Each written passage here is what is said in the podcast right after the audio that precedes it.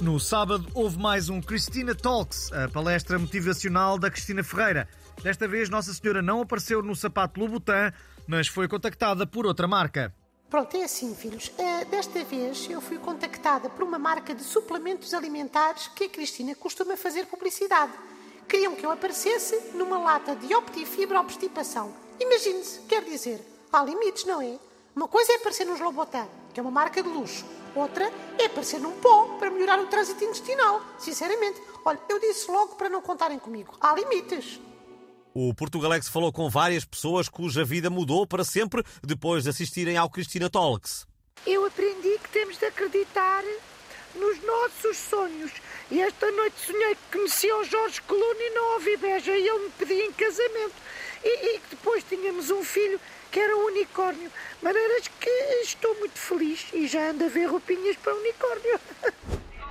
Sou Nuno Melo e aprendi que se acreditarmos muito numa coisa e pagarmos o bilhete do Cristina Talks, essa coisa acontece. Por isso, agora sei que o CDS pode ganhar as eleições legislativas, mesmo sem ser em coligação. Sendo assim, vou dizer ao Montenegro que quer desfazer a AD e avançar com o CDS a solo. Obrigado, Cristina, por me fazeres acreditar que vou mesmo ser o próximo Primeiro-Ministro de Portugal. É preciso ter topete.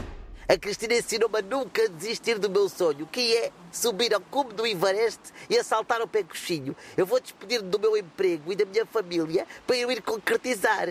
E agora sei que vou conseguir. Estou muito grata. Depois da gripe e da Covid, o Ministério da Saúde lançou um aviso acerca de uma pandemia que parece estar ainda mais descontrolada. Vamos ouvir as palavras do Ministro Manuel Pizarro. Pois estamos a falar de algo extremamente contagioso e que se tem vindo a alastrar sobretudo nas redes sociais.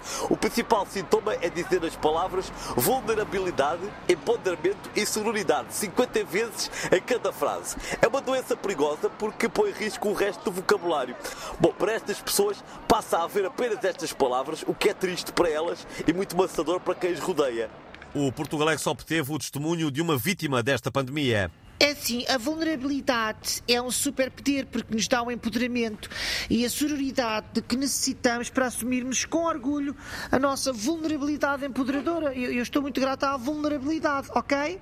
Fica então o conselho do SNS, afaste-se das redes sociais, tirando-as do Portugalex e leia uma página do dicionário de 8 em 8 horas.